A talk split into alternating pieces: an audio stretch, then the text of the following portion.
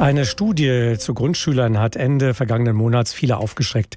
Der Bildungstrend untersucht alle fünf Jahre repräsentativ die Kompetenzen von Viertklässlern. Und hier hat sich zuletzt gezeigt, dass viele Kinder die Mindeststandards beim Lesen, Schreiben und Rechnen nicht erreichen. Die CDU fordert nun verbindliche Sprachtests für Kinder ab drei Jahren. Die stellvertretende Parteivorsitzende und Präsidentin der Kultusministerin-Konferenz Prien will für die Kinder, die dabei schlecht abschneiden, eine Kita-Pflicht zumindest für das letzte Jahr vor der Einschulung. Wie sinnvoll ist das? Ist so eine Kita-Pflicht überhaupt umsetzbar? Gesprochen habe ich darüber mit Beate Diehl. Sie ist Leiterin der AWO-Kita in Röttgen. Das ist ein dörflich geprägter Ortsteil von Gießen. Und diese Kita hat in diesem Jahr beim Deutschen Kita-Preis den zweiten Platz belegt. Ich habe Beate Diehl gefragt, die Kita-Pflicht wurde ja schon häufiger diskutiert in der Vergangenheit. Jetzt ist sie wieder auf der Tagesordnung. Wie sehen Sie das als erfahrene Erzieherin? Kita-Pflicht, wäre das sinnvoll und notwendig? Ja, für mich stellt sich da die Frage, was will man eigentlich mit einer Kita-Pflicht erreichen? Also aus meiner pädagogischen Sicht denke ich, sollte man Familien auf einer Augenhöhe begegnen, man sollte sie motivieren, man sollte sie partizipieren. Also ich sehe da nicht so wirklich einen Sinn dahinter, vor allen Dingen nicht, wenn man auch möchte, dass man Eltern in einer Erziehungspartnerschaft während der Kita-Zeit begleiten kann, dann glaube ich, nimmt man A den Eltern viel an Verantwortung ab und man wird ihnen vermutlich überhaupt nicht mehr in eine gute Zusammenarbeit kommen. Nun haben ja viele Studien gezeigt, äh, Kinder werden schon in der Grundschule, also zum Beginn ihrer schulischen Laufbahn, oftmals abgehängt und das vor allem, weil ihnen sprachliche Kompetenz fehlt. Sind da regelmäßige Tests im Kita-Alter nicht sinnvoll, um frühzeitig Lücken festzustellen und die Kinder eben auch sehr früh schon zu fördern? Also ich glaube, prinzipiell ist eine gute Sprachförderung immer wichtig und immer bedeutsam. Also da ist die gleiche Frage, was nutzt im Endeffekt der Test?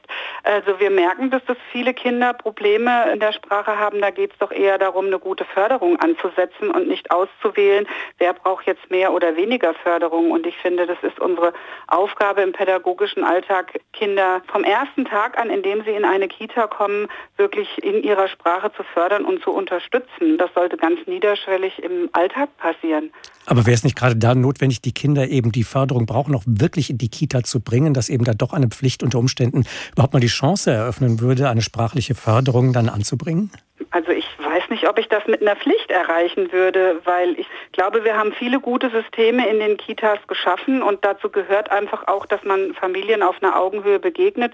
Wir sollten eher gucken, dass wir so wie wir das auch hier in Gießen machen, alle Kitas zu Familienzentren auszubauen, um ja eine gute Vernetzung im Quartier und im Wohnumfeld der Familien zu haben, den Familien quasi niederschwellige Angebote zu machen, die freiwillig auch passieren um Elternbildung zu machen, um Kinder zu fördern. Ich finde es nicht gut, das über eine Pflicht zu machen, zumindest nicht aus dieser pädagogischen Sicht.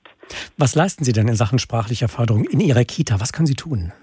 Also wir, wir betreiben im Prinzip alltagsintegrierte Sprachförderung. Wir nutzen ganz viele tägliche Anlässe, um Sprache mit Kindern aktiv zu gestalten. Der erste Ansatz ist, dass ich ihnen erstmal zuhöre, dass ich Kinder ausreden lasse, dass ich sie in ihrer Sprache, die sie haben, die teilweise ja auch nonverbal sein kann oder eben in einer Sprache, Sprache, die ich nicht verstehen kann, darin respektiere, achtsam bin. Und da eignen sich natürlich die Spielsituationen, die von den Kindern gesteuert sind, aber auch insbesondere die Mahlzeiten, wo ich im ganz engen Kontakt mit dem Kind bin, wo ich viele Dinge im Dialog auch führen kann. Also ich muss erstmal überhaupt Kommunikation möglich machen.